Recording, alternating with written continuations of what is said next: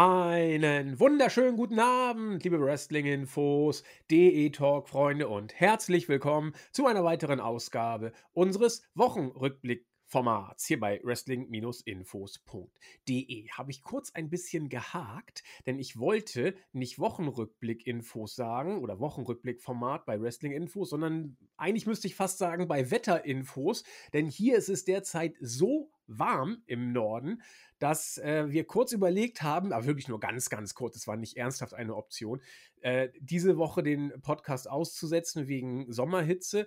Andererseits machen wir das ja eigentlich nie, es sei denn, es ist wirklich äh, ja, Not am Mann. Dann machen wir das mal, deswegen haben wir es nicht durchgesetzt. Wir trotzen der Hitze und machen auch dieses Mal natürlich den Wochenrückblick. Ist ja klar. Ich habe schon gesagt, im Norden richtig, richtig warm. Also perfektes Sommerwetter. Man kann draußen sitzen und es ist nicht zu, zu heiß. Ich war vorhin, wie gesagt, noch laufen. Ich laufe ja meistens Donnerstag noch eine Runde. Und da war es ein bisschen anstrengend oder fast zu viel, aber nachher so auf der Terrasse war es dann doch wieder sehr nice. Ich habe mich also nicht irgendwie völlig ähm, ja, von der Sonne erdrückt gefühlt. Wie ist es denn in Wien? Das sagt uns jetzt aus Wien der Christian, unser Chris. Wunderschönen guten Tag. Ja, ich habe dir ein bisschen Sonne rübergeschickt, deswegen ist hier ein bisschen weniger zur Verfügung. Aber ich teile sehr gerne und aber es ist trotzdem sehr schön äh, warm. Also ich habe nichts zu beklagen. Ähm, die Sonne strahlt so ein bisschen durch diese Wolkendecke, aber ähm, vielleicht ein bisschen Abkühlung tut uns hier, glaube ich, auch gut. Dann können ja, kann die Natur ein bisschen sprießen. Zumindest glaube ich, so funktioniert es. Keine Ahnung. Habe in Biologie nicht wirklich aufgepasst. Aber ich habe aufgepasst, was bei Raw passiert und da bin ich schon sehr gespannt. Ähm, ob es äh, noch immer einen Unterschied gibt oder ob wir schon wieder in der Vince McMahon-Ära angelangt sind. Ja, darüber werden wir natürlich sprechen. Erstmal vielen Dank für die Sonne. Du weißt ja, äh, es gibt ja nicht viel, was größer wird, wenn man es teilt, aber die Liebe gehört dazu. Deswegen sage ich herzlichen Dank für äh, Liebe und Sonne aus Wien. Ja, Chris hat es schon angesprochen. Äh, Raw und SmackDown werden heute die Top-Themen sein. Clash at the Castle ist am Horizont aber auch noch nicht, sag ich mal, auf der Zielgeraden. Wann sind wir denn dran? Anfang äh, September? Dritte, ne? neunter, glaube ich. Ja, gucke mal, da haben wir noch ein bisschen Zeit. Oder heb wie noch ein blöden Tiet. Ja, so, aber jetzt mal genug mit diesen blöden äh, ja, Pseudo-Dialekten, die ich eh nicht drauf habe.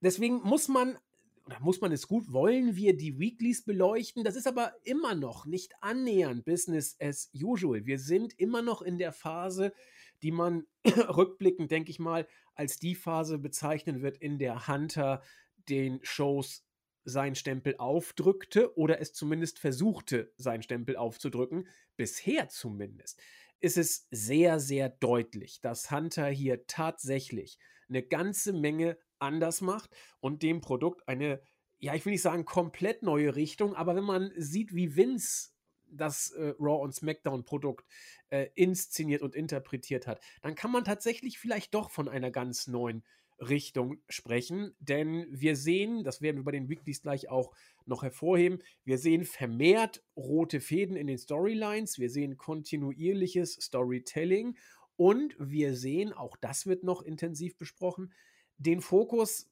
ja, wie soll ich sagen, mehr auf den Professional Wrestlern, man könnte auch sagen, auf den Hunter-Geist, da muss man auch sagen, die, die jetzt wieder aus der Versenkung hervorkommen oder die, die gepusht werden, das sind sehr, sehr viele, ich will nicht sagen von Hunter Hand verlesen, das wäre falsch, er hat sie ja auch nur aus den Indies damals geholt, aber das sind Leute, auf die Hunter bei NXT gesetzt hat, die im Main-Roster baden gegangen sind oder unter Wert, wie viele Wrestling-Fans meinen, verkauft worden sind, die jetzt wieder an, ja, an den Start gehen und im Spotlight stehen und sehr viel mehr davon bekommen. Also lange Rede, wenig Sinn, wie immer. Zum gegenwärtigen Zeitpunkt sieht man sehr viel von Triple H Handschrift in den Shows. Und bevor wir in die Weeklies reingehen, kann man, glaube ich, oder Chris und ich haben uns im Vorfeld kurz darüber abgesprochen, dass man das machen kann, einfach mal so eine Art Zwischenfazit bringen anhand äh, der Namen, die jetzt zurückgekommen sind und die vielleicht noch zurückkommen werden, ähm, kann man es festmachen. Und die nennen wir jetzt mal ganz kurz. Also, wer schon seit dem SummerSlam wieder dabei ist, äh, Dakota Kai und Io Sky, haben wir darüber gesprochen. Bailey war sowieso äh, immer im Main-Roster auch ein wichtiger Faktor, war eben nur verletzt.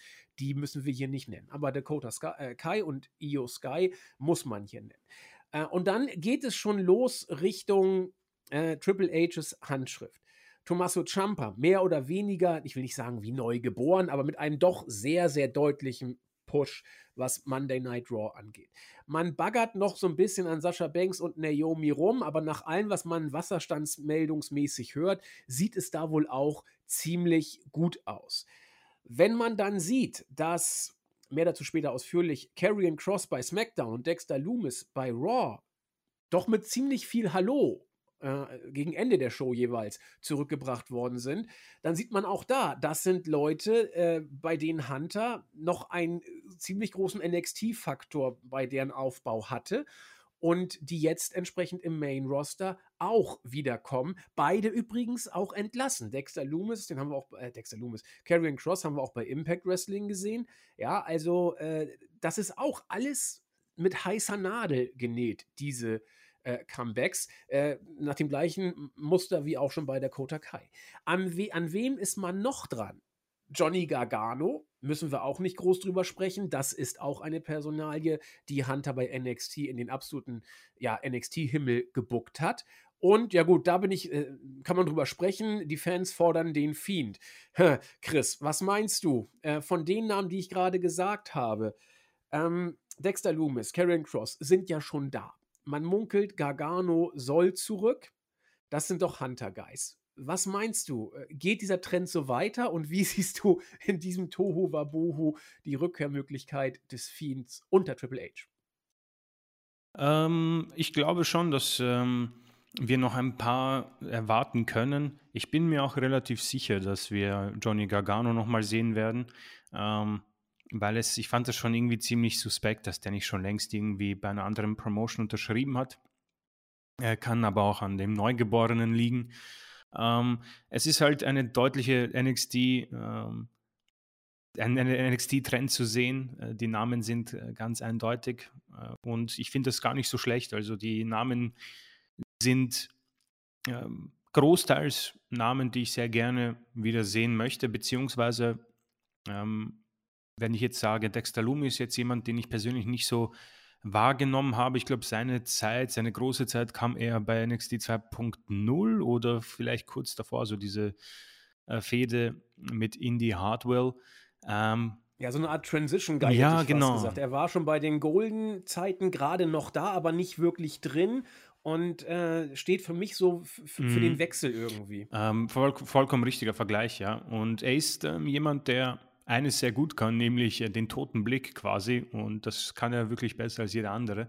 Ähm, so auch dann sein, ähm, sein Debüt bei Monday Night Raw. Und dazu kommen wir aber noch. Ähm, deswegen, also, ich muss sagen, ich bin nicht überrascht, welche Namen wir sehen. Ich bin aber überrascht, in welcher Geschwindigkeit er quasi, ähm, um, um es makaber auszudrücken, ähm, auf dem Grab von Vince McMahon tanzt. Also es ist hier wirklich kein Versuch einer Transition, klar schon, aber es ist jetzt nicht so, als würden wir einfach jeden Monat einen Superstar sehen oder alle zwei. Wir bekommen jede Woche pro Show eine Rückkehr fast. Natürlich, das wird sich ein bisschen ähm, dann beruhigen, klar, weil irgendwann hast du ein zu großes äh, Pool am Roster. Und dann wird es auch, ähm, weil wenn ich schon das Ganze bei AEW ein bisschen bemängelt habe, werde ich bei WWE nicht damit aufhören. Ähm, zu viele sollen es nicht sein, weil ich möchte auch ein bisschen äh, das Rampenlicht von diesen Superstars genießen bzw. entdecken, was sie drauf haben. Und da ist Dexter Loomis zum Beispiel ein Superstar, ein Name. Da bin ich jetzt einfach mal gespannt, ähm, weil ich habe einfach keine Ahnung, was ich von dem erwarten kann. Ich habe ganz ehrlich eine Handvoll Matches von ihm gesehen. Ich kann sie an der Hand abzählen. Ähm, und deswegen, äh, um jetzt die zweite Frage äh, einzugehen, Fiend. Äh, Fiend ist für mich so eine schwierige Situation, weil ich nicht wirklich weiß, wessen Produkt es ist. Ist es das Produkt von Vince? Ist es das Produkt von Triple H oder ist es das Produkt von Brave Wyatt selbst? Ähm, er ist auf Twitter unterwegs mit irgendwelchen konfusen Phrasen, keine Ahnung. Hat ähm, da wohl ein eigenes Gimmick gegründet. Und ja, also ich glaube, dass sich dass man irgendwas daran erkennen kann, dass er noch nirgendwo, glaube ich, aufgetaucht ist. Also ich glaube, dass auch ein paar Leute die Finger von ihm lassen, ähm, weil er ein Superstar ist, der vielleicht zu viel will, aber zu wenig geben kann und daher in einem Clash mit sich selbst ist, glaube ich. Also es ist so, um irgendwie wieder äh, einen Fußballvergleich zu nehmen, so ein äh, Spieler, wo der jede Position spielen kann, aber man weiß halt nicht, welche seine beste Position ist und deswegen kann man ihn eigentlich nicht einsetzen. Und so sehe ich im Moment Bray Wyatt. Ähm, er kann vieles gut, aber er kann nichts überragend, finde ich. Ja? Und das ist dann äh, die Situation. Deswegen ähm, habe ich gesehen, viele fordern ihn unter Triple H, was ich sehr spannend finde. Ähm, ich bin ganz im Gegenteil von Andy, äh, war ich eine kurze Zeit richtig begeistert von ihm, vor allem als ich ähm, als man gemerkt hat, was genau dahinter steckt. Dieser brave, mh, etwas komische Typ aus dem Firefly Funhouse und dann sein alter Ego, dieser ähm, ja, Serienkiller, dieser Spinner mit einer gruseligen Maske. Ähm, da habe ich sehr viel Potenzial gesehen und habe mich darauf gefreut, bis es dann ja, einen Autounfall gab, den man, glaube ich, nicht mehr retten kann.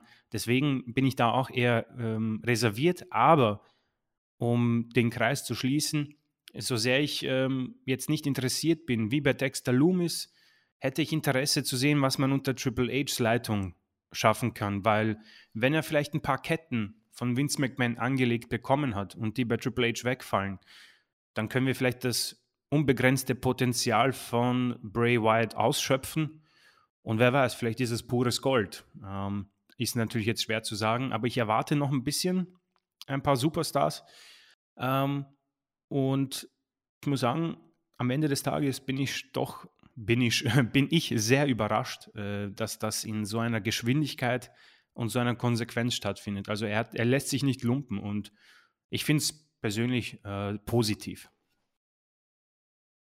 Ja, das finde ich natürlich auch. Vor allen Dingen, weil wir ja auch äh, jahrelang das Produkt nicht nur kritisiert haben, sondern auch ad absurdum geführt haben, stellenweise. Da, da muss man ja eigentlich alles, was neu ist, positiv aufnehmen.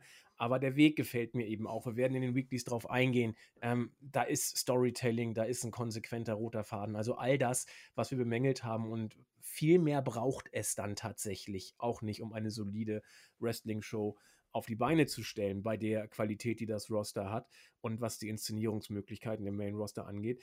Ähm, so viel musste man, wie gesagt, auch nicht ändern. Man musste eben nur das kleine Booking einmal eins umsetzen und Hunter ist da eben ein Fan von und es scheint in diese Richtung zu gehen. Wir haben das seit dem SummerSlam so festgestellt und der Trend scheint sich fortzusetzen. Ich habe äh, eben gerade die Überschrift für unseren heutigen Podcast äh, formuliert und ich habe Chris Ausdruck gleich mit reingepackt äh, wie Hunter auf dem Grab von Triple H tanzt. Finde ich eigentlich sehr interessant, das packt ich jetzt nicht rein. ähm, aber es ist tatsächlich so, Hunter hat ja auch eine Pressekonferenz gegeben, die, finde ich, ein, ein, eine Ohrfeige war für Vince McMahon oder Pressekonferenz. Er hat in einem Interview sich Oh ja, stimmt und äh, hat gesagt, wir haben großen Respekt für Vince McMahon und das, was er gemacht hat, aber wir sind nicht angetreten, um hier etwas zu kopieren. Wir wollen unsere eigene Show auf den Weg bringen und äh, es wird sich deswegen einiges ändern. Also klar, er verpackt das alles äh, süß und so weiter, aber das ist, das ist, finde ich, deutlich formuliert, wie Triple H das hier gemacht hat. Und genau wie Chris bin ich wirklich überrascht, mit, mit welcher Konsequenz, ich will nicht sagen Nonchalance, das wäre falsch, aber ähm, man versucht ja nicht mal irgendwie groß jetzt eine Vince McMahon Appreciation Night oder so aufzuziehen. Ich habe das Gefühl, man ist heilfroh, dass dieser Schatten jetzt gerade weg ist und äh, äh, wie gesagt, der Wall Street Journal Artikel Teil 2 ist noch nicht erschienen. Zumindest habe ich davon noch nichts mitbekommen. Aber es sickern immer weitere Sachen durch. Man kann es irgendwie so vorstellen, äh, Vince McMahon und das Sexschweigegeld und äh, dieser äh, The Bar, wie äh, Cesaro und Seamus sagen würden, geht immer ein bisschen höher. Wir sind bei knapp 20 Millionen. Mal gucken, was jetzt noch kommt. Also es sind wieder 2 Millionen dazugekommen. WWE ist nicht müde zu betonen, dass Vince alles selbst bezahlt hat. Naja, den Spruch haben wir schon schon mal gehört. Also hoffen wir das Beste, dass das wirklich auch so ist. Aber da kann, können wir auch nichts Neues zu sagen, als wir schon gesagt haben. Ähm, der Ball rollt jetzt, ja. Und äh, wenn Ermittlungen da sind, dann wird ermittelt und Juristen haben die Angewohnheit, alles ganz genau und immer wieder sich anzuhören und genau nochmal nachzugucken und nochmal nachzurechnen. Also werden wir mal sehen. Also derzeit äh, kann man sagen, Vince McMahon ist der, dessen Name nicht genannt werden darf bei WWE. Und äh, auch Hunter buckt da konsequent seinen Stiefel. Das finde ich bemerkenswert. Man muss jetzt gucken, ob das dicke Ende noch kommt. Äh, ob man einfach nur abwartet. Und äh, Vince hält sich äh, Duck and Cover erstmal in Deckung. Und wenn oder falls sich das irgendwann legen sollte, kann es sein, dass Vince irgendwelche Rückkehraktionen schon geplant hat. Bisher sehen wir davon aber nichts. Und äh, ich finde, sehr bezeichnend, wir werden darüber sprechen, ist die Personalie Carrion Cross.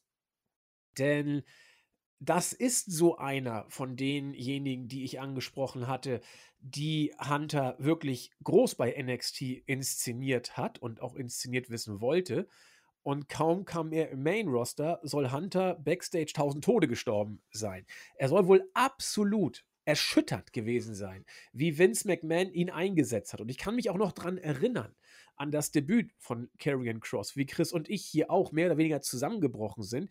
Äh, einmal das Outfit, das er dort äh, zur Show tragen sollte, der barbaren Lendenschurz, der Pseudogladiator-mäßig aussah wie eine Selbstparodie. Und ich glaube, er hat das erste Match, keine Ahnung gegen wen, gegen Ricochet, gegen einen absoluten No-Name. Jeff Hardy, Jeff Hardy, Entschuldigung, also kein absolutes, absoluter No-Name, aber Jeff Hardy, der zu der Zeit wirklich nicht viel gerissen hat, muss man sagen äh, durch eine illegale Aktion, ja, ähm, sah aus wie der letzte Depp, muss man einfach sagen. Und Chris hat es damals gesagt und ich auch, dass das war's. Äh, Cross wird sich davon nicht mehr erholen können. Er hat sich davon nie mehr erholt und war dann auch relativ schnell weg vom Fenster. Hunter war entsetzt nach dem, was man jetzt gehört hat. Wir alle waren entsetzt und äh, es ist bezeichnend, dass er jetzt unter Hunters Führung wieder zurückkommt. Man muss jetzt natürlich sehen, äh, was da passiert. Carrion Cross ist jetzt nicht der allerbeste Worker. Er ist kein schlechter Worker, aber also er hat auch Defizite, über die hinlänglich auch gesprochen wurde.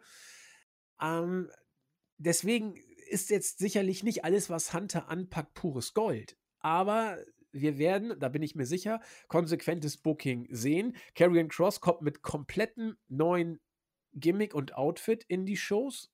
Ob und wie das funktioniert, wird man abzuwarten haben.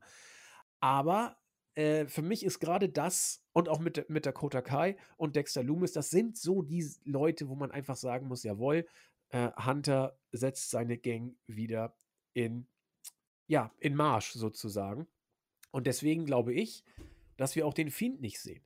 Denn der Fiend ist für mich Sports Entertainment pur. Das ist die Definition von Sports Entertainment aller Vince McMahon. Ein bisschen gruselig, ein bisschen Psycho, ein bisschen Hokuspokus und äh, absolute overbookte Kamikaze, so nach dem Motto. Und deswegen glaube ich nicht, dass Hunter ihn haben möchte. Chris hat gesagt, er kann vieles. Ich äh, sehe ihn, was Mic-Work angeht, sogar ganz weit vorne, auch was kreative Tiefe angeht, sehr weit vorne aber er ist mir einfach im Ring zu beschränkt. Auch bei der Wyatt Family, da lebte man damals von The Shield und der wrestlerischen Klasse und dem Storytelling, die auch von den anderen Kollegen, insbesondere von Luke Harper äh, und den Shield-Leuten ausging. Äh, Bray Wyatt ist ein guter Worker, aber eben nicht mehr. Deswegen weiß ich nicht, ob er so in Hunters Konzept passt oder das Ganze nicht eher als Vince McMahons Kasperle-Theater mit ihm in Verbindung bringt. Muss man sehen.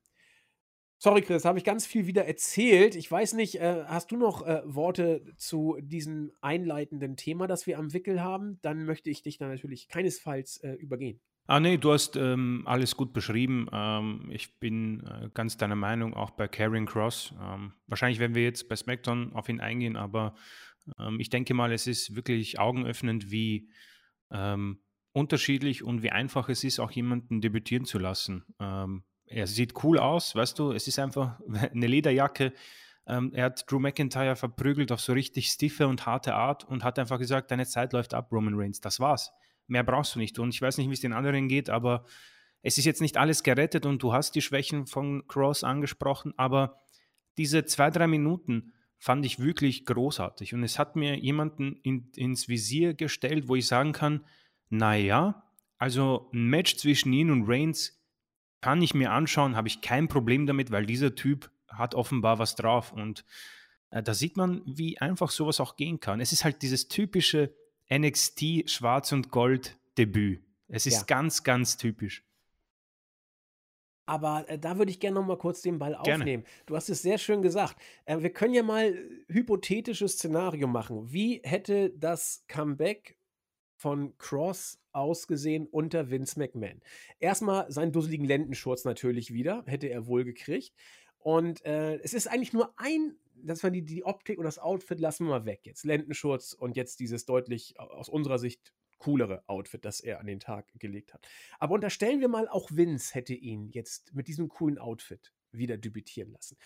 Es ist, glaube ich, eine einzige, ganz klitzekleine Sache, die anders wäre. Aber die macht, finde ich, Welten aus. Unter Vince McMahon wäre Cross reingekommen. Ich weiß nicht mal, ob er diese coole, stiffe ähm, Art bekommen hätte, McIntyre platt zu machen. Ich glaube fast nicht. Er, er hätte einfach äh, sein Spotlight bekommen, hätte McIntyre irgendwie 0815-mäßig verprügelt mit diesen typischen äh, links und rechts, ich hau auf ihn rein, bis er nicht mehr kann. Ähm, das ist schon mal ein Detail, mhm. dass er ihn mit sehr stiffer Aktion gegen die Ringtreppe geschleudert hat. Das sah nämlich Lesnar-mäßig aus. Genau, ja, ja, ja, ja. Richtig, richtig gut. Und dann das zweite, äh, bei Vince hätte er ihn verprügelt, hätte er in die Kamera geguckt und gesagt, und wäre weggegangen. So, was hat er hier gemacht?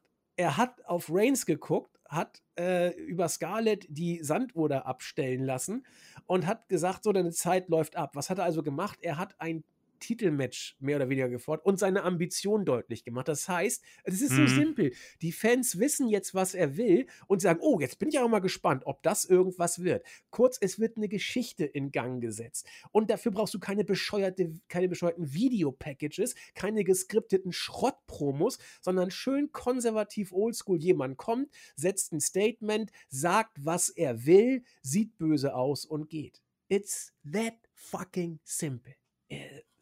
Ah ja, das mhm. war so mal kurz meine Idee, wie es sein könnte. Und ich bin absolut bei Chris. Richtig, richtig gut inszeniert. Ja, ich denke, damit haben wir fast schon Karen ja. Cross abgehakt. Wir wollen äh, trotzdem aber mal in die äh, Friday Night SmackDown-Ausgabe reingehen, denn ähm, wir werden das auch noch sehen. Chris wird sich ja mit, mit Raw äh, intensiv auseinandersetzen und ich mache dann immer so ein bisschen SmackDown ja vorab. Ihr kennt das Prozedere. Und da ist beileibe noch nicht alles Gold, was glänzt, ja, aber äh, man sieht einen roten Faden und alles, habe ich das Gefühl, was rote Faden technisch mit der Bloodline zusammenhängt. Ich, ich bin da vielleicht auch auf, äh, auf einsamem Schiff oder in der Minderheit. Äh, ich finde, es funktioniert einfach, was im Moment mit der Bloodline funktioniert. Und wenn da nicht Zuschauerreaktionen eingespielt worden sind, drücken wir mal die Daumen, dass es sich im Rahmen hält dann ist Roman Reigns scheiße over im Moment. Das muss man dann einfach so sehen. Und beim SummerSlam, by the way, war er es auch bei seiner Entrance. Also das Ding hat mal sowas von funktioniert. Und dann kann man auch sagen, öh, auf, auf Kosten des Rosters und so, klar, wir kennen die Sprüche, die kennen wir alle, ist ja auch alles in Ordnung. Aber wenn du nachher so einen Reigns drauf hast, der Reaktion zieht, der äh, sogar mit diesem Gimmick mittlerweile so weit ist, dass er mit Acknowledge Me Kultcharakter kriegt, weil die Fans Fans es mitmachen, ja, äh, dann hast du zumindest ein bisschen was richtig gemacht. Auch klar, wir alle kennen den Preis. Also roter Faden, die Usos kommen und Reigns auch. Reigns steigt aus der Limousine, riesen Pop. Also kann natürlich sein, dass das eingespielt ist, weiß ich nicht. Ähm, wirkte halbwegs authentisch, aber man weiß es, wie gesagt, nie ganz genau. Ja, dann äh, hat man so ein bisschen Altlasten, sag ich mal, die man jetzt abarbeiten möchte und versucht eben auch so die Triple H-Guys vielleicht wieder in Szene zu setzen. Ein Segment, das bei Vince McMahon auch hätte so laufen können, aber unter dem Triple H-Banner irgendwie anders rüberkommt, ist das Segment äh, mit Baron Corbin und Ricochet. Baron Corbin äh, wird ausgelacht backstage. Das ist sowas von Vince McMahon, das mehr Vince geht eigentlich gar nicht und sagt, das ist doch gar nicht witzig, nur weil mir der blöde äh, Pat McAfee in die Eier getreten hat, das ist überhaupt nicht komisch. Dann kommt der dusselige Ricochet und sagt, Karma ist a beautiful thing, ja, netter Gag. Und äh, am Ende sagte dann Baron Corbin, das ist hier doof, komm, wir machen nachher mal ein Match. So, äh, klar, das kannst du so machen, ziemlich belanglos, runtergebuckt, aber meine Güte. Ähm, Fakt ist, Corbin, kaum einer steht mehr für Vince McMahon als Corbin. Oder er steht zumindest für Vince McMahon, so kann man es, glaube ich, sagen. Es gibt noch andere, die mehr für ihn stehen, Reigns und so weiter, klar. Aber Corbin gehört dazu. Das ist ein Vince McMahon-Guy.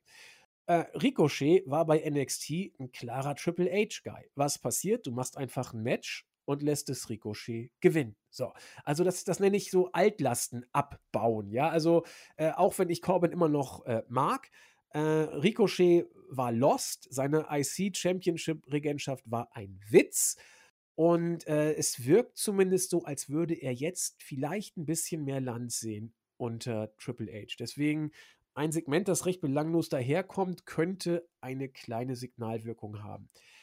Chris, du sagst mir Bescheid, wenn du irgendwie reingehst, ähm, ne? Ja, ähm, nee, also ich bin mir relativ sicher, dass unter Vince McMahon Corbin dieses Match gewinnen, gewonnen hätte. Ähm, weil es ist immer wieder so ein Aufbäumen der, ähm, ich sag's mal so in Anführungszeichen, kleinen Guys gewesen, die jemanden herausfordern und dann sofort verlieren und nie wieder zu sehen sind. Deswegen ähm, glaube ich, ist das so ein klarer Fall. Und ähm, 12-Minuten-Match, also auch bei SmackDown, hat man deutlich längere Matches gesehen, das kann man jetzt schon sagen. Und äh, die Rückkehr der Jobber ähm, ist ebenfalls ein Markenzeichen, glaube ich, jetzt unter Triple H. Das gab es bei SmackDown und bei Raw. Ja.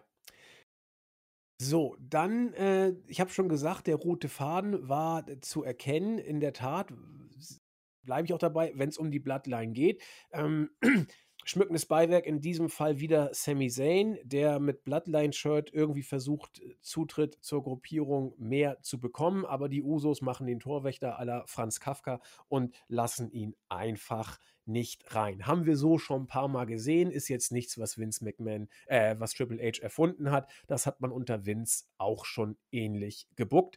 Muss man aber auch sagen, Chris und ich waren immer Leute, die gesagt haben, dass das so die Segmente waren, die man sich bei SmackDown immer noch angucken konnte, allein weil Sami Zayn eben sehr viel draus macht und äh, die Bloodline einfach derzeit mehr oder weniger von selbst funktioniert, was äh, Overness-Faktor bei den Fans angeht. Ansonsten führt man die Geschichte um Nakamura und Gunther weiter. Man wird Nakamura irgendwann äh, hier das Titelmatch dann geben. Ich weiß, ist es sogar schon Ja, bestätigt? nächste Woche. Weiß ich jetzt. Nächste, genau, ist sogar schon bestätigt. Siehst du mal, äh, was hat man gemacht? Man hat TV Kaiser als Stepstone-Gegner installiert, der jetzt verloren hat. Und damit ist alles klar für das Titelmatch nächste Woche. Äh, ich finde es gut, weil es nicht random out of nowhere kommt. Nakamura ver verdient sich dieses Match und äh, er wird nächste Woche verlieren. So, und das äh, hoffe ich zumindest, ähm, denn so machst du auch deinen IC-Champion mehr oder weniger stark. Ja, ähm, da ja nun die gute Ronda Rousey suspendiert ist, muss man für Liv Morgan jetzt bei Clash at the Castle eine neue Contenderin heraussuchen.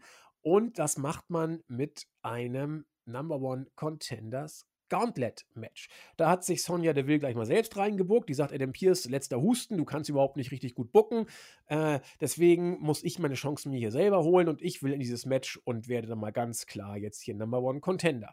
In diesem Gauntlet Match waren dabei Raquel Rodriguez, Alia, Shotzi, Xia Li, Nettie, Sonja Deville und Shayna Baszler. Letzte Woche oder vorletzte Woche, ich weiß es nicht mehr, haben Chris und ich gesagt, wäre doch irgendwie geil, wenn du Shayna Baszler irgendwie aus der Versenkung rausholst, was äh, Charisma, Micwork und äh, Präsenz bei Promos angeht, ist das einfach was, was funktionieren kann. Bei NXT hat es Bombe funktioniert. Im Ring ist das so eine Sache. Stiff worken kann sie. Mit Ronda, gegen Ronda, könnte doch mal ganz nett werden. So, kaum ist Hunter dabei, gewinnt Shayna Baszler die ähm, Gauntlet-Match-Geschichte und ist nun neue Number One Herausforderin bei Clash at the Castle. Ob das jetzt eine Wiederauferstehung ist, ob das jetzt nur 0815 Gegner ist, äh, um ihr, äh, um einen Übergangsgegner zu finden, muss man mal abwarten. Äh, ich würde mir wünschen, dass da ein bisschen mehr kommt. Sie wird das Match natürlich nicht gewinnen. Das, das, das ist ja klar. Da wird äh, Liv Morgan den Titel behalten. Aber äh, auch das muss man hier sagen. Shayna Baszler bei NXT absolut von Triple H gepusht. Und auch hier jetzt wieder aus der Versenkung von 0 auf 100 gewissermaßen. Chris, irgendwie könnte das so ein bisschen klappen mit unserer Hoffnung, wa? Ja, auf jeden Fall. Es ist für mich immer wieder ähm, äh, nicht erstaunlich, aber ich bin echt verwundert, wie gut eigentlich äh, Shayna Baszler bei NXT funktioniert hat. Ähm, ja. Weil das war eigentlich ein, ein ganz, ein, ich meine, das ist ein blödes Wort, aber ein stinknormales Gimmick. Aber sie hat diese Intensität äh, rübergebracht. Ähm, das war richtig stark und du hast wirklich ähm, mitgefiebert bei ihren Titelmatches. Also es war jetzt nichts wirklich Überragendes. Ihr Moveset war normal, äh, ihr Gimmick, eine ja, Ex- quasi Käfigkämpferin, die ähm, die Welt äh, des Wrestlings quasi jetzt ähm, ein bisschen durchrütteln will. Aber das war wirklich gut. Und dann kam eben der Main Roster Aufstieg und äh, mit diesem auch unsere ähm, ja, wie, wie, soll ich sagen, unsere äh, Hoffnungen, die zerstört wurden. Ähm, sie hatte dann diese ver versuchte Fehde quasi mit Becky, wo sie ein Stück Fleisch abgebissen hat und äh, auch diese Rekord äh, Elimination Chamber. Und ja, dann äh, wurde man in ein Tag Team gesteckt mit Nia Jackson und der Rest ist dann, wie man so schön sagt, History. Ähm, und jetzt eben diese Auferstehung und da sind mehrere Dinge, die mir irgendwie ins Gesicht fallen, weil ähm, A, ich freue mich natürlich, äh, B, es ist schon wieder ein bisschen so ein ähm, Championship-Regentschaft-Knackpunkt, dieses Mal für Liv Morgan. Wir haben ja oft über Regentschaften jetzt gesprochen, vor allem in Bezug auf Bianca Belair, und das ist so ein Knackpunkt für die Regentschaft von Liv Morgan. Es ist quasi so äh, Chance Nummer zwei, weil wenn man Shayna Baszler sich ansieht, ähm, ähnlich stiff wie äh, Ronda. Also ich glaube, Ronda ist wohl am Stiffness ähm, ganz weit oben, wenn nicht sogar die härteste im Frauenroster oder sogar im Männerroster, muss man so mal sagen. Ähm, und da kommt jetzt eine, die ja ähnlich zur Hand geht. Vielleicht, ein, also ich würde sagen, Shayna ist da natürlich ein bisschen safer, klar. Ähm, aber es ist schon wieder so ein Match, wo man hoffentlich jetzt zu Liv Morgan hingeht und sagt, okay, pass auf, wir müssen das besser Zumindest ist es meiner Meinung nach. Ähm, wir müssen das besser ähm, darstellen als beim SummerSlam, weil der Knackpunkt, über den ich spreche, äh, sie ist im Moment ähnlich wie Bailey. Sie reizt ihren Face-Status bei den Fans aus und kommt jetzt in diese ja, Sphäre, wo man Heat zieht. Ähm, und das möchte man als Babyface, glaube ich, nicht. Und Bailey man, sie, man hat äh, dann äh, gesehen, man hat, es braucht einen Heel-Turn und das ist jetzt wieder alles großartig und genial. Auch wenn Bailey bei Raw, darauf gehe ich ein, äh, schon ein bisschen gegen die Fans eine Zeit lang auch verloren hat, auch wenn sie sich gerettet hat, aber dazu mehr. Und Liv Morgan hatte ein ähnliches Segment, wo sie zählen musste, oh, und das war so hart und, und, und ich bin so glücklich und ich habe das geschafft, obwohl ich verletzt bin, blablabla. Die Fans haben es nicht gekauft. Ähm, und das ist der Knackpunkt jetzt, weil das könnte jetzt die Entscheidung fällen, noch backstage, ob sie dieser Superstar sein kann oder nicht, weil ich kann mir gut vorstellen, dass hier so ein Triple H sich das ansieht und sagt, okay, ich habe dieses Roster und jetzt ist Liv Morgan da. Sie ist auf jeden Fall ein potenzielles, äh, potenzieller Superstar, aber vielleicht noch zu grün soll ich den Titel abnehmen oder nicht? Und dann schickst du sie eben in ein Match mit Shayna Baszler.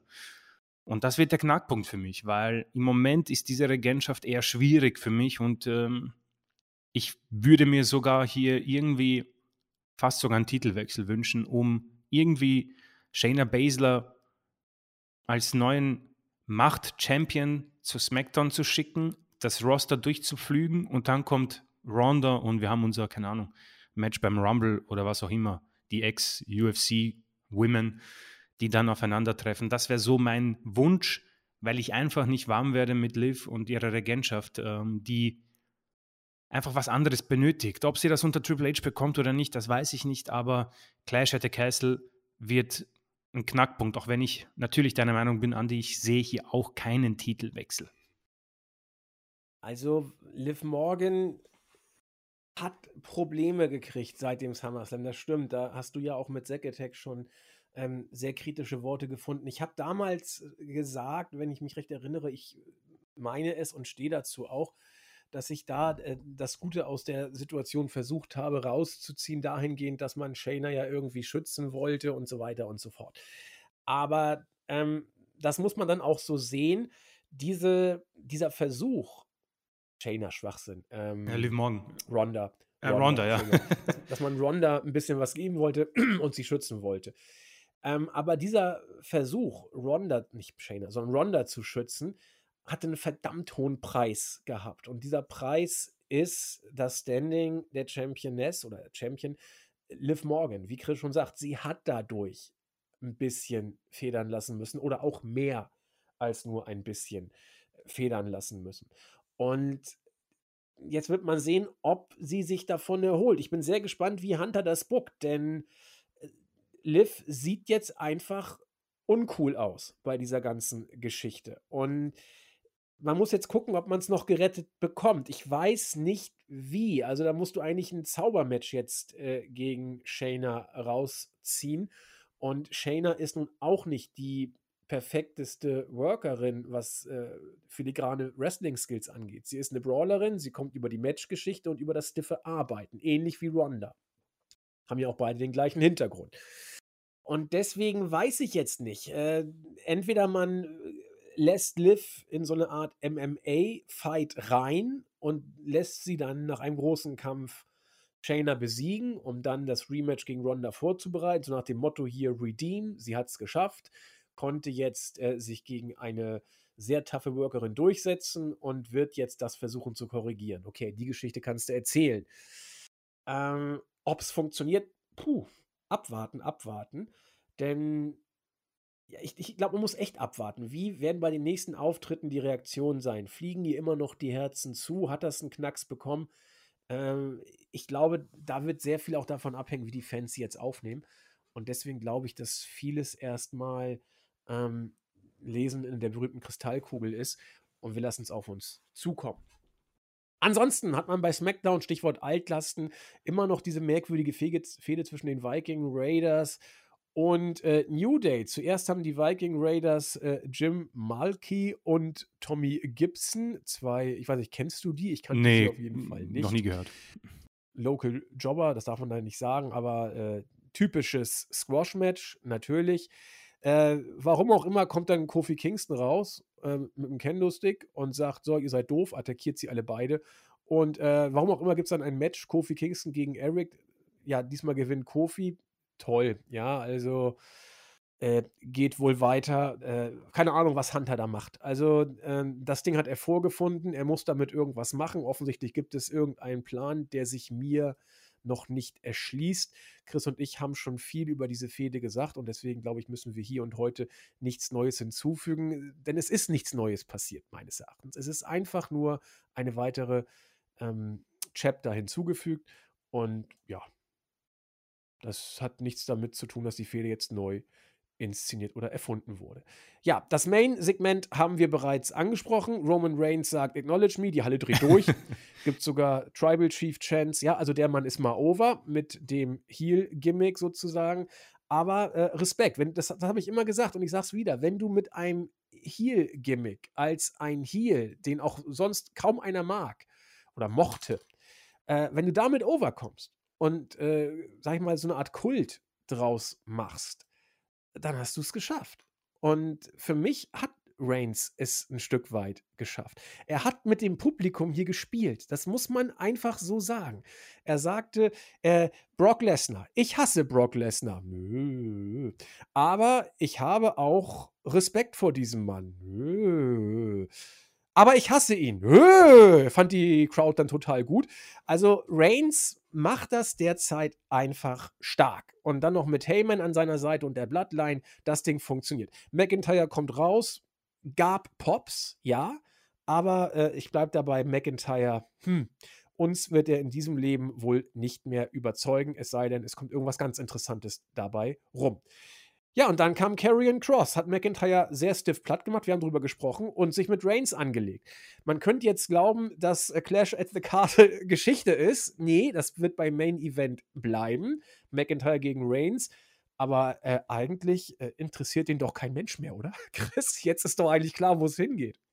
Äh, ja, also ähm, du hast angesprochen, äh, Karrion Cross hat zwar McIntyre ähm, ausgenockt, aber äh, die, Geschichte, die Geschichte bleibt. Ähm, McIntyre ist, es ist äh, noch immer das, worüber wir gesprochen haben. Also ähm, ich tu, möchte mich da auch nicht wiederholen, aber wir wollen uns nicht wiederholen. Es ist das Maximum, äh, was er geben kann. Und es ist tatsächlich auch ähm, okay. Wie gesagt, das mit dem Schwert wäre toll, wenn er das ablegt. Und äh, wir haben auch beim, ähm, wir haben auch dann bei äh, Clash at the Castle, äh, beziehungsweise beim SummerSlam darüber gesprochen.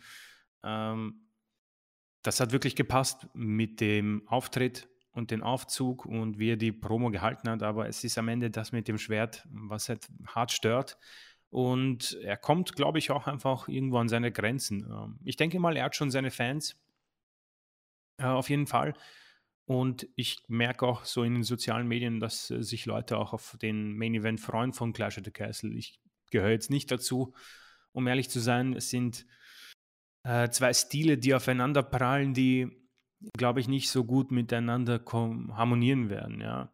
Ähm, ich lasse mich gerne eines Besseren belehren und äh, wenn uns etwas gezeigt wurde in dieser Triple H-Ära, dass dann doch mehr möglich ist. Aber wie gesagt, äh, ich gehe da mit großer Skepsis hin, dass uns da irgendwas Großes bevorsteht. Ähm, wie gesagt, Karen Cross haben wir besprochen und das wird, glaube ich, eine coole Fehde. Ich persönlich freue mich auf Cross gegen Reigns und bin auch gespannt, wie man das Ganze aufzieht. Ähm, ja, wir können dann zu Raw gehen, SmackDown, äh, um vielleicht abzuschließen. Eine, eine Show, die wohl noch mehr unter ja, Vince McMahons Leistungen, nenne ich sie mal, ähm, leidet, um es so auszudrücken. Also man muss da noch ein bisschen was tun, um den Gleis äh, zu retten, weil ich äh, denke mal, bei SmackDown hat Triple H doch mehr Müll vorgefunden und ein Durcheinander, ähm, als, man, als er geglaubt hat. Und vor allem bei New Day und den Viking Raiders hat man das gemerkt, dass da doch noch immer etwas da ist, was man schwierig ähm, retten kann. Vor allem auch dadurch, dass man ja eine Division hat, die im Moment äh, keinen Titel hat, ja, weil die Usos quasi alles und jeden besiegt haben und man das Ganze noch ein bisschen aufbauen muss. Deswegen äh, für mich SmackDown im Moment eher die schwächere Show. Ähm, Raw, ähm, Andi, du wirst wieder dazwischen grätschen, nehme ich mal an. Ähm, ja. Hat begonnen mit unserem neuen Stable, das noch immer keinen Namen hat, leider. Ähm, und da habe ich schon angesprochen, äh, Baileys äh, Zeit als Face, irgendwie haben die Fans ihn nicht verziehen, glaube ich. Da gab es, glaube ich, in dieser Halle diese dämliche äh, Face-Promo, wo sie gnadenlos ausgebuht wurde und ähm, ja, das war eine sehr unangenehme Situation. Auf jeden Fall. Was war das? Äh, ba Bailey, this is your life? Ja, irgendwie sowas. Jung geküsst hat oder so? ja. ja, ja. Also unfassbar. Ähm, äh, das war wirklich furchtbar. Ähm, auf jeden Fall hat sie sich ein bisschen von den Fans ähm, irritieren lassen und hat äh, Dakota ähm, als Sky und nicht als Sky bezeichnet. Hat sich aber dann noch gerettet. Ähm, ja, eine Promo, die, um ehrlich zu sein, äh, ich ein bisschen noch äh, mehr brauche. Ähm, Sky, gut, ich weiß nicht, wie viel Englisch da vorhanden ist. Man macht es bei ihr zumindest mal richtig und nicht wie bei Asuka. Man gibt irgendwie ein äh, 2A4-Zettel-Skript, äh, was ihr natürlich schadet und das einfach unangenehm ist, unabhängig jetzt davon, ähm, was das mit der Sprache und der Herkunft zu tun hat. Wenn jemand äh, die Sprache nicht kann, ist das ja kein Problem. Lass ihn oder sie keine Promo fucking Englisch äh, abliefern. Äh, Kai, äh, Kai, also unser Liebling, das muss am Mikro auch ein bisschen besser werden, muss ich sagen. Das war jetzt eher noch so ein bisschen schüchtern und ohne diesen, diese Intensität in der Stimme. Also ich hoffe, dass da noch ein bisschen mehr da kommt äh, von Dakota. Ansonsten ähm, alles wie gehabt, noch immer sehr gut. Und dann kamen die drei Gegnerinnen für Clash at the Castle. Und wenn wir schon von Matches reden, auf die man Bock hat oder nicht, auf das habe ich mega Bock. Also Asuka, Bliss, Bianca Belair gegen Bailey, Kai und Sky. Das ist äh, Main Event würdig eigentlich und ich hoffe, äh, dass die sechs Damen noch liefern können. Grundsätzlich nicht mehr viel dazu zu sagen. Ähm, die Promos unter der Triple H-Ära äh, sind jetzt für mich, habe ich jetzt keinen Unterschied feststellen dürfen, um ehrlich zu sein. Ähm, ich weiß nicht, wie das sich ändern wird, ob sich das ändern wird. Da ähm, wünsche ich mir ein bisschen mehr. Also ich möchte jetzt nicht AEW immer nennen, aber bei AEW haben diese Segmente und Promos gefüllt bei jedem und jedem, jeder einfach irgendwie mehr Pep, mehr Emotion, weil sie, glaube ich, dort komplette Freiheiten haben und so auch ihren Charakter irgendwie entwickeln dürfen. Also da bin ich mir noch nicht ganz sicher, ob es da irgendwie noch ein paar Ketten gibt, aber nichtsdestotrotz, ich freue mich auf dieses Six-Women-Tag-Team-Match bei Clash at the Castle. Und dann kam das nächste Match des Abends und auch eine kleine Überraschung. Also Seth äh, freaking Rollins gewann gegen Angelo Dawkins nach dem Pedigree. Ja, ähm, auch eine sehr ähm, nette Anekdote. Ähm, nach 8 Minuten 53 ein tolles Match. Das war das beste Match von Angelo Dawkins. Ähm, viele Singles-Matches hatte er nicht, in letzter Zeit doch mehr, auch gegen die Usos. Das hier war richtig gut. Seth Rollins ist ein dankbarer Gegner, nehme ich auch mit dieser Argumentation. Ähm, das war im Moment, glaube ich, der beste, das beste Ereignis für Dawkins, wo man sagen kann, naja, okay, wenn sich dieses Tag-Team irgendwann mal trennen sollte, dann kann er liefern, wenn es sein muss. Und das hier war wirklich ein tolles Match ähm, und hat ein bisschen auch Dawkins äh, Rampenlicht geführt. Rollins weiterhin mit Siegen, das gefällt mir und erwartet, glaube ich. Ich glaube, Rollins ist im Moment ähm, auch in einer sehr spannenden Situation seiner Karriere. Er hat gefühlt alles gemacht, ist aber noch immer relativ jung und ähm, in einer Verfassung, wo er, glaube ich, mit jedem ein tolles Match auf die Beine stellen kann. Aber ich glaube, er wartet im Moment auf Cody Rhodes und er wartet auf Riddle und er wartet auf einen Titel, weil Reigns hat beide und ich glaube, dass er im Moment WWE-Champion wäre bei Raw und ich hätte auch kein Problem damit, wenn er im Moment Raw unter Triple H als Champion führen würde, solange es nicht dieses dämliche Visionary Gimmick ist. Meinetwegen kann er hier herumlachen und tanzen, kein Problem, aber die Matches im Moment haben richtig große Qualität und das gefällt mir. Vor allem, weil man es wieder geschafft hat, den Verlierer in diesem Match nicht blöd darzustellen. Ja? Er verliert einfach gegen den besseren Einzelwrestler. Das kannst du jedem erklären und das passt. Das ist absolut in Ordnung. Und so machen es auch andere Promotions. Also verlieren muss ja jemand, aber nicht nach einer Minute. Ja, Bitte, kurz, ja. Kurz ergänzend noch, äh, Rollins ist für mich im Moment, äh, wie soll ich sagen, äh, von seiner Booking-Situation der heißere AJ uh, Styles. Uh, guter also, Vergleich. Er, er, hängt so ein bisschen zwischen Baum und Borke. Äh, Styles ist auch im Ring immer großartig, wenn es darum geht, Worker over zu bringen und gute Matches auf die Beine zu stellen. Aber Rollins wirkt für mich in allen Belangen irgendwie heißer. Er wirkt hungriger, er wirkt äh, in den Matches spritziger und leidenschaftlicher. Ähm, deswegen meinte ich so der heißere AJ Styles, weil ähm, für mich hat dieses Match auch, ich habe es genauso gesehen wie Chris und hat, hat das auch gezeigt, was äh, Seth Rollins eigentlich so, so großartig macht. Ähm, es ist nicht äh, sein Mic-Work. Das ist gut, aber das ist mal so, mal so, je nachdem auch, was er für ein Gimmick verkörpert gerade. Aber äh, seine wrestlerische Klasse und sein, sein Wille, auch mit welchem Gegner auch immer ein, ein gutes äh, Weekly-Match rauszuhauen, das wird unterstrichen durch, durch die Paarung gegen Dawkins, die, wie gesagt, wirklich sehr ansehnlich war. Und äh, deswegen, das wollte ich nur mal kurz mal so raushauen. Deswegen ist für mich Rollins auch derzeit etwas heißer als Styles, aber auch nicht wirklich heiß. Und für mich ist Rollins derzeit auch kein Titelanwärter, äh, weil er dafür einfach zu viel verloren hat, zu viel rumgehopst und rumgekaspert äh, hat und auch entsprechend kaspern musste. Also er, er sucht, glaube ich, immer noch so ein bisschen äh, seinen Weg. Aber weit weg ist er nicht, denn gegen Cody kann man ruhig mal verlieren. Ja, also das ist jetzt nicht das äh, Tragischste. Aber ich sehe eben nicht, dass Reigns einen Titel abgibt. Deswegen mal gucken, was passiert. Genau, ja, absolut äh, perfekt zusammengefasst. Auch ein toller Vergleich mit äh, AJ. Ähm, könnte man vielleicht die beiden zusammenstellen in eine äh, Match-Serie. Hätte ich auch kein Problem damit. Ähm, ja, dann ging es weiter ähm, und man, man hat irgendwie sowas wie äh, Charakterentwicklung bei Dominic Mysterio gesehen, backstage. Also hat sich Edge entschuldigt bei den Mysterios, hat gesagt, ja, äh, war nicht Absicht, das Bier. Ray hat gesagt, ja, du, kein Problem. Äh, jeder, der zwei Augen hat, kann sehen, dass das unabsichtlich war. Dominik war nicht so begeistert und hat ähm, Edge einen sehr ähm, intensiven Stupser gegeben und endlich mal Charakter gezeigt. ähm, man wird abwarten. Er hatte dann noch eine kleine Rolle später im Match zwischen Ray und Finn Balor. Ähm, genau, dann haben wir eine sehr interessante Sache. Ähm, also zunächst hat mal ähm, Jumper sein Titelmatch äh, gehypt, das hat passt absolut. Kevin Owens ist zurück und ich weiß nicht, Andy, wann wir das besprochen haben, aber ich glaube, du hast gemeint, ein bisschen blöd irgendwie trotz der dummen Fehde. Wir haben keinen äh, Payoff zwischen Owens und Ezekiel bekommen. Ähm, und plump, ähm, glaube ich, haben wir bei dieser Raw-Ausgabe das Ende von Ezekiel ähm, als Charakter bekommen.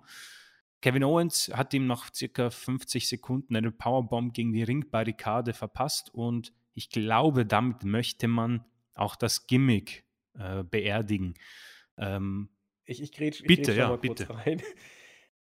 Das war wichtig. Sehr wichtig, also sehr, sehr wichtig. In, in, in jeder Hinsicht war das wichtig. Einmal, äh, um was Angefangenes zu beenden. So, die Art und Weise, wie man es beendet hat. Kurz und knackig. Ja, klares Statement. Was soll der Scheiß? Wir machen hier und jetzt Schluss mit dem Mist. Und äh, Stichwort Hunter pusht seine mhm. Guys. Mhm. Das war NXT Owens pur.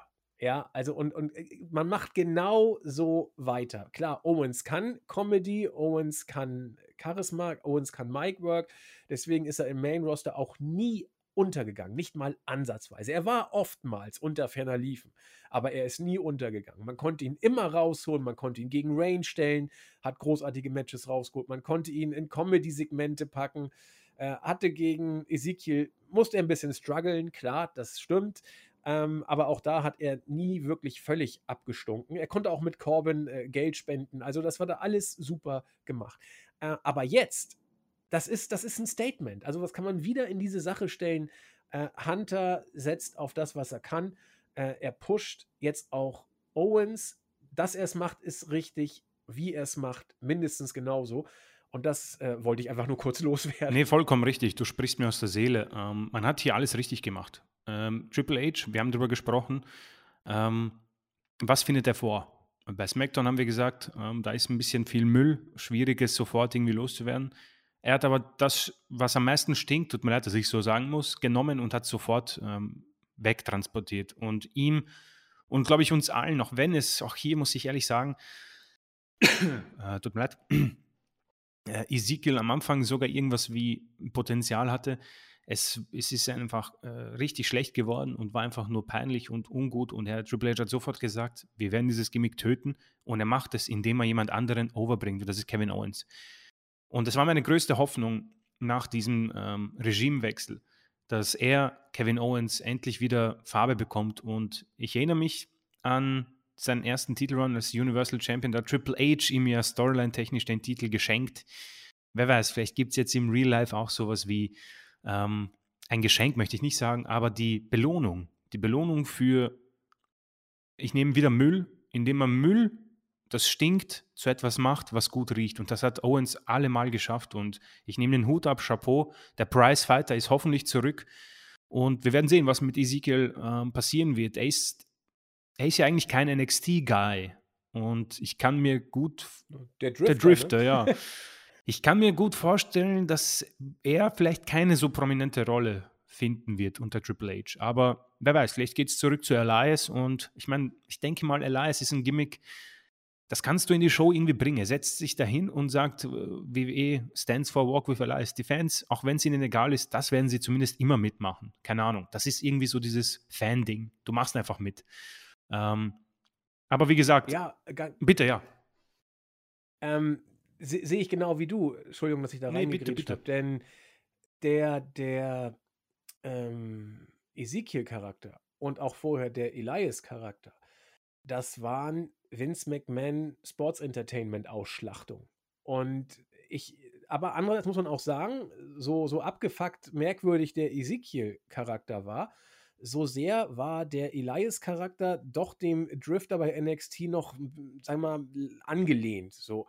Und äh, das war, da war Hunter eben der, der die Fuchtel drauf hatte. Das heißt, du kannst ähm, Elias wieder als Elias auftreten lassen und ihn in irgendwelchen Pausensegmenten sein Kasperle-Kram machen lassen. So.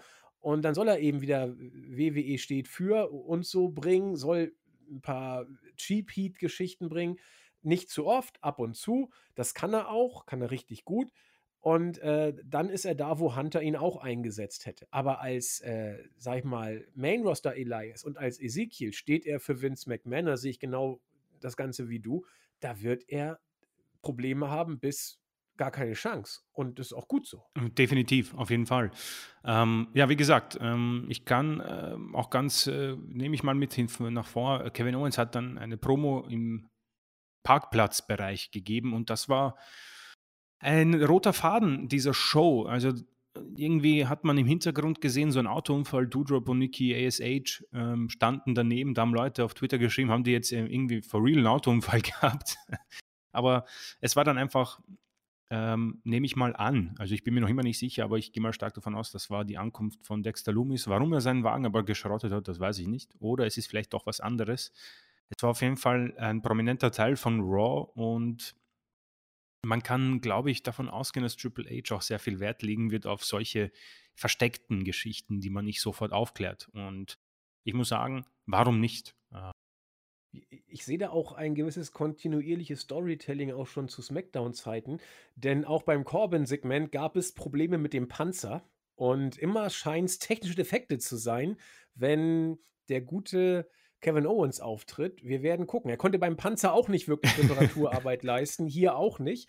Mal gucken, welches Fahrzeug als. Nein, also, sorry, ich wollte auch ein bisschen Mist erzählen, aber äh, ich meine auch, was, was, das, was das bedeuten soll. Ich musste sofort an Schotzi denken, als ich die beiden da hab rumhantieren sehen. Die haben ja auch nichts gemacht, außer ja. rumgestanden letzten Endes. Also. Es war schon ein bisschen skurril, aber. ja, leicht. Okay. Ähm, nee, aber es ist ähm, auch, ähm, und das, ich glaube, uns ist es wichtig, das zu unterstreichen, also für mich zumindest, ähm, ich, ich spreche absichtlich drüber, weil ich noch immer sehr erstaunt bin, was für einen großen Einschlag Triple H vornimmt in diese WWE-Welt, weil das ist etwas, was es unter Vince McMahon nicht geben, gegeben hätte.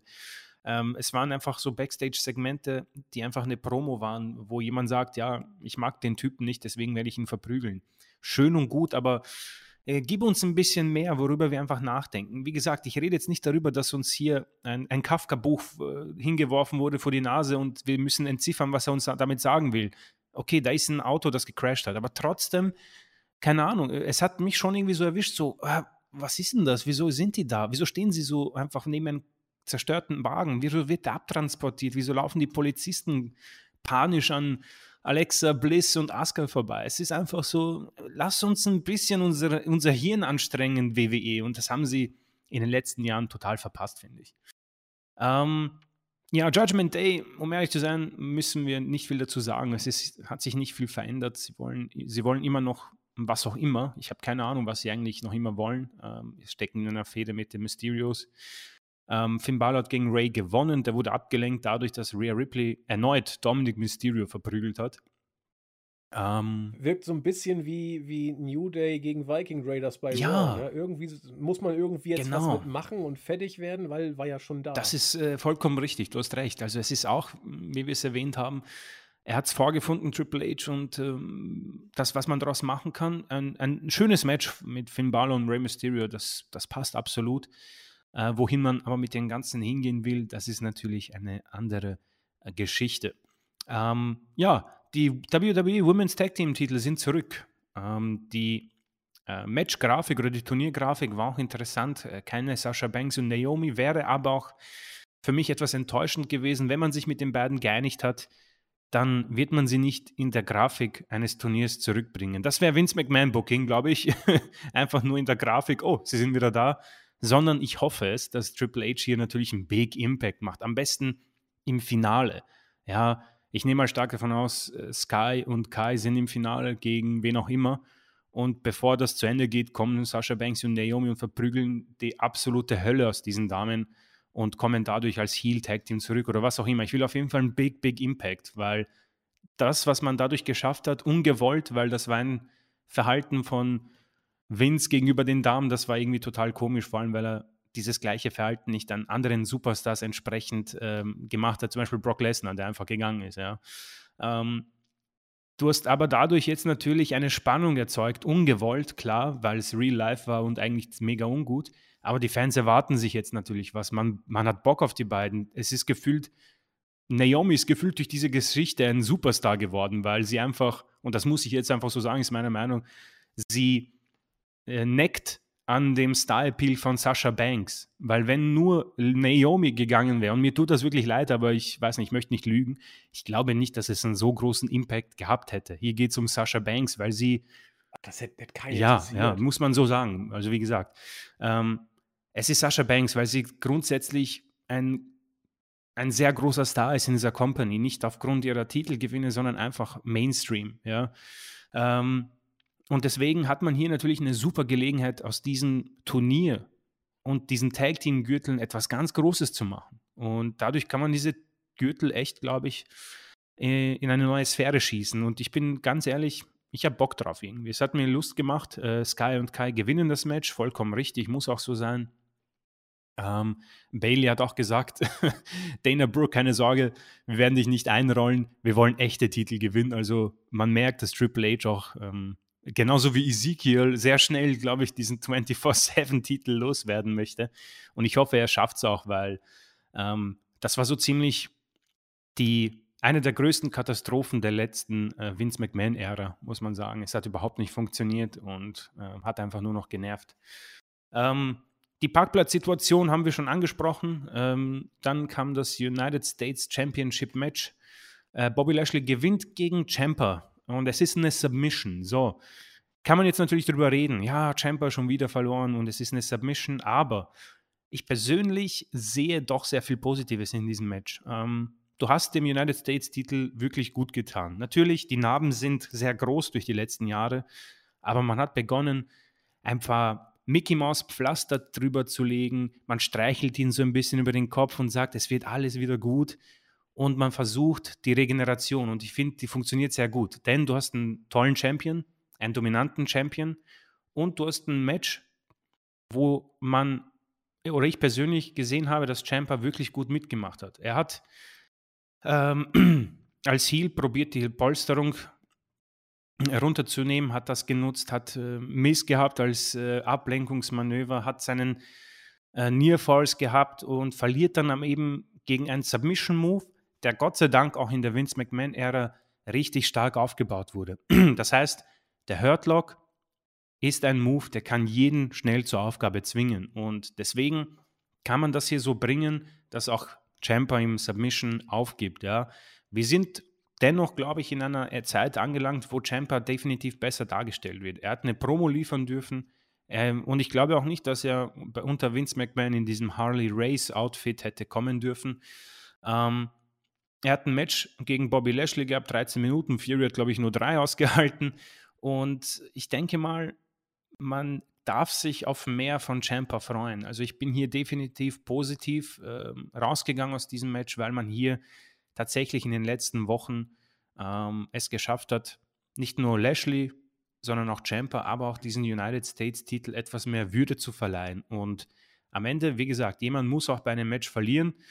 Champa verliert im Submission, man hätte es vielleicht mit einem Pin besser lösen können, um ihn nicht so in Anführungszeichen zu schwächen. Aber um ehrlich zu sein, finde ich, hat Champa hier definitiv bewiesen, dass er einfach richtig gut ist. Und für alle, die es vielleicht noch nicht gesehen haben, schaut euch all seine Promos an. Die sind mega stark. Also der Typ ist am Mikrofon, ich muss sagen, glaube ich, einer der stärksten im Raw-Roster. Und ähm, ich übertreibe da definitiv nicht. Gerne anschauen, bei YouTube findet man das alles. Ähm, Kurz achso, ja, bitte. Ergänzen. Ähm, man muss, also ich finde es nicht schlimm, dass Jumper im Submission verloren hat, denn ich glaube, der Hurtlock ist einer der am intensivsten geschützten Moves bei WWE. Oh ja. Ähm, vielleicht noch ein bisschen der Spear, aber da kickt man auch aus von, von Reigns. Das ist Standard mittlerweile. Zumindest, ja gut, Lesnar. Okay. Ähm, aber der Hurtlock ist, wenn der angesetzt wird, dann ist der Ofen aus. So. Und äh, deswegen darf Champa in diesem Move von mir aus verlieren. Das, das ist okay.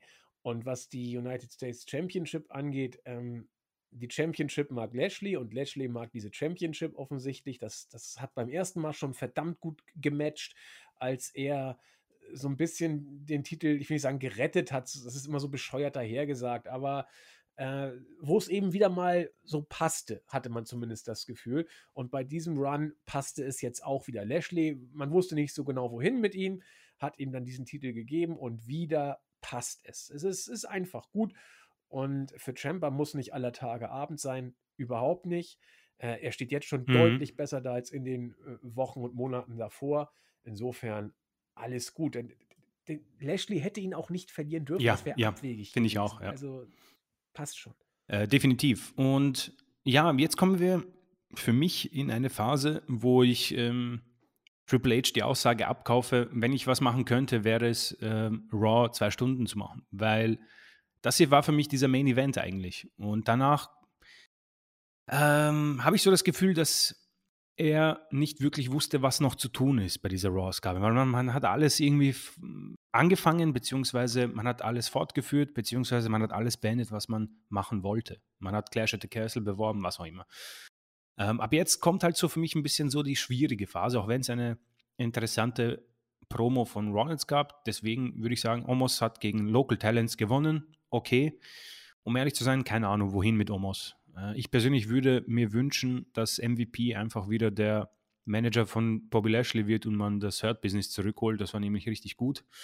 Ähm, was mit Omos sein wird, boah, schwierig. Es ist einfach, ich glaube nicht, dass da irgendwas auf ihn zukommt, was mit großen Main-Events zu tun hat.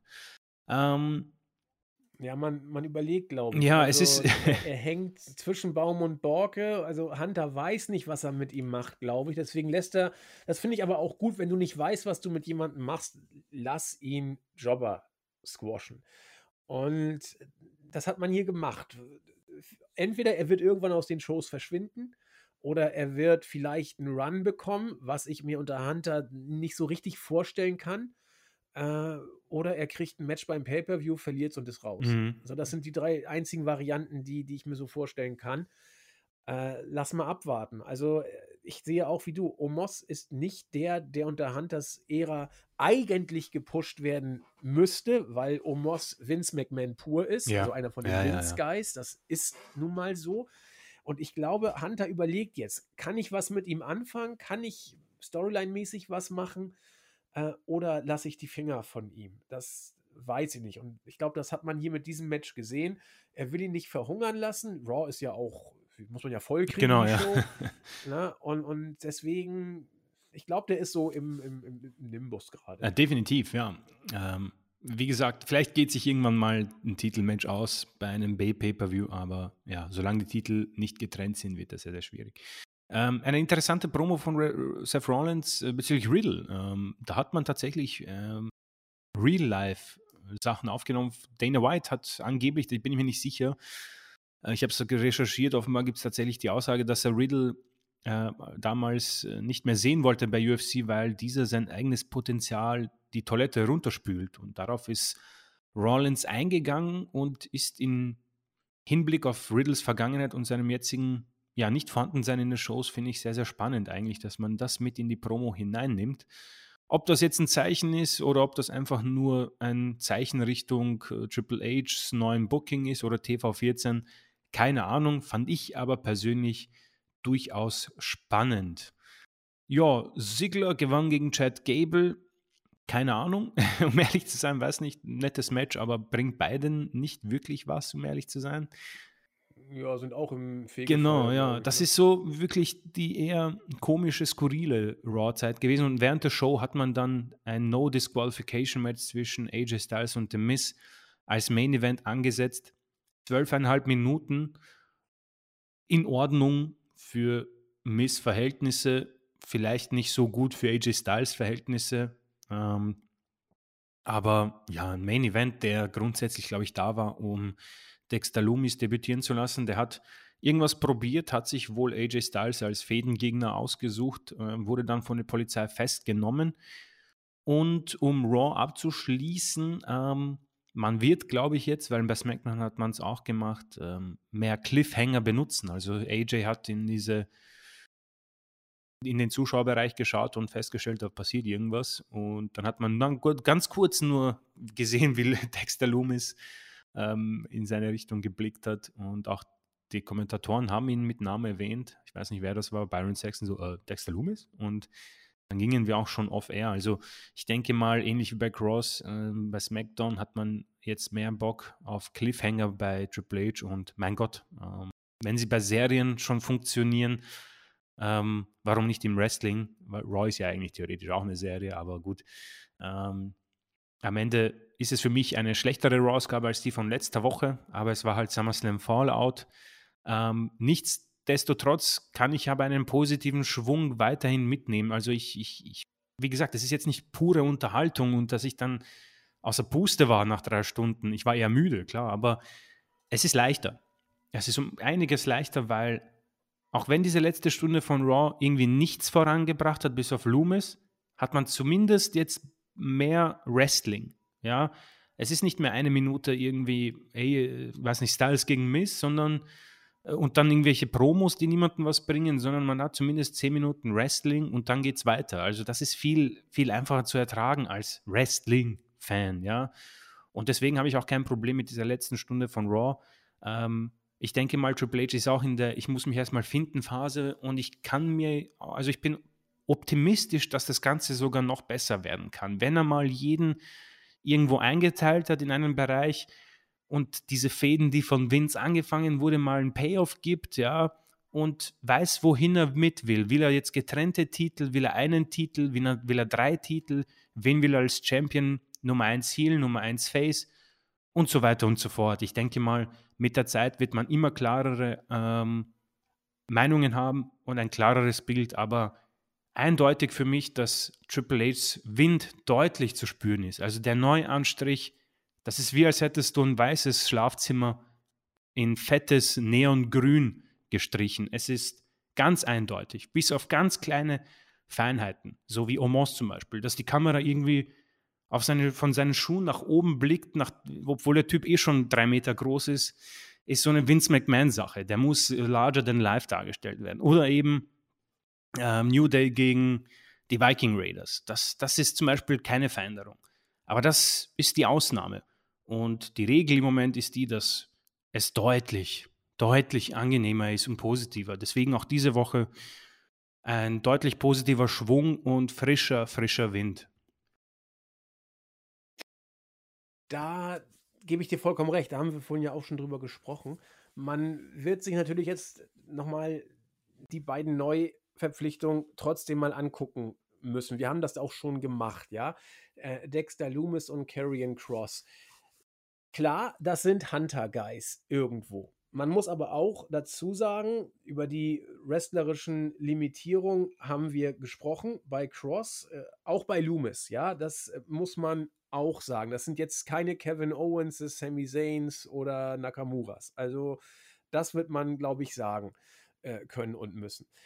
Und sie waren jetzt auch nicht die, die NXT zur großen Blüte verholfen haben. Man könnte sagen, also Jens hat es im Forum zum Beispiel so gesagt, sie waren bei NXT, als dieser Brand schon langsam etwas am Verblassen war und konnten da auch nicht irgendwie neuen, neues Feuer entfachen. Äh, jedenfalls bei Dexter Loomis ist das richtig. Das war da ein Mitkader, der interessante Fäden hatte. Bei Carrion Cross gab es schon Hype, muss man sagen. Also der, der wurde schon extrem groß gepusht. Aber es ist eben nicht die Garde, die NXT groß gemacht hat. Allerdings, von denen, die NXT groß gemacht haben, sind viele noch im Main Roster dabei. Die gilt es jetzt wieder entsprechend aufzubauen, wenn Hunter das denn möchte. Äh, oder sind bei AEW. Dann kannst du damit nichts anfangen. Ja, also äh, Kyle O'Reilly, Bobby Fish, ähm, Adam Cole, wie sie alle heißen. Die sind ja schon alle weg. Ähm, ist aber noch genug da. Und äh, deswegen, ich kann das nachvollziehen. Ich finde es richtig, dass Hunter jetzt Zeichen setzt. Das muss er machen. Ob äh, Dexter Loomis nötig ist, wird die Zeit zeigen. Ich bin leicht skeptisch. Ob Karrion Cross nötig ist, muss die Zeit zeigen. Ich habe es aber gekauft. Zumindest Karrion Cross Auftritt bei SmackDown habe ich gekauft. Hat mir auch gut gefallen von der Inszenierung. Das war jetzt etwas, was ich hier noch so als einen kleinen Wermutstropfen zum Ende bringen wollte. Wir wollen jetzt ja hier nicht alles hypen was Hunter macht. Ähm, gleichwohl überwiegt bei Chris und mir das Positive. Wir sind ja nun auch die in, äh, hier äh, im Bereich WI, die für WWE zuständig sind. Also wir sind da auch ganz andere Sachen gewohnt. Deswegen sind wir da äh, für vieles schon dankbar. Ähm, und deswegen überwiegt bei uns das Positive. Damit haben wir die Weeklies abgefrühstückt, die aktuellen News eigentlich auch. Was bleibt uns? Danke zu sagen und äh, ein paar Grüße. Und bei den Grüßen werden wir auch User-Fragen beantworten. Es sind wieder zwei reingekommen, die wir natürlich aufgreifen wollen. Ich fange mal mit der Startseite an. Da gibt es einige Grüße und ansonsten viel äh, Gebrabbel, hätte ich fast gesagt. So ein bisschen Rumgebäsche und Gezicke äh, bitte bei uns nicht mehr äh, basht euch woanders bei den Live-Berichten oder so. Wir wollen hier nicht hören, ob jemand Fanboy ist oder nicht. Das interessiert uns nicht. Wir grüßen mh, hm, den User Mickey. Mickey äh, fragt, äh, interessante Frage, haben wir auch schon ein paar Mal in den letzten Jahren gehabt. Äh, wenn wir schon online bei YouTube unsere Sachen hochladen, Komma, der bekanntesten Videoplattform, Video, jedes, jeden Buchstaben groß, äh, seid ihr schon mal auf die Idee gekommen, euch selbst zu filmen? Also wenn wir den Podcast sprechen. Äh, Antwort, Mickey, herzlichen Dank für die Frage, viele Grüße. Haben wir drüber nachgedacht, ungefähr fünf Sekunden lang damals, und es dann verworfen, als Jens und ich die Podcasts gemacht haben. Äh, wir machen von uns keine Videos. Äh, unser Podcast wird nicht besser oder schlechter, wenn ihr uns seht. Ja, wir sehen zwar blendend aus, Chris vor allen Dingen und ich auch, aber äh, das muss, muss man nicht unbedingt sehen. Davon abgesehen habe ich gesagt, ich werde mein Gesicht nicht im Internet zeigen. So, das, äh, deswegen, klar, es ist komisch, wenn man bei YouTube sowas nicht hochlädt, aber wir sehen uns auch tatsächlich gar nicht als YouTuber, sondern äh, wenn man unseren Podcast hört, die meisten hören ihn, glaube ich, äh, tatsächlich immer noch viel über YouTube, aber äh, die meisten, glaube ich, eher mittlerweile Spotify oder Download oder Apple Podcasts. Also wirklich als rein Podcast, wo nur das Akustische relevant ist und nicht der visuelle Aspekt. Deswegen, nee, von mir wird es nichts geben. Chris hat man schon mal live äh, gesehen im Internet. Mhm. Da möchte ich auf unsere Quiz verweisen. Da könnt ihr ihn in ganzer Pracht sehen. Der Kimmelkopf grüßt uns und wir grüßen herzlich zurück.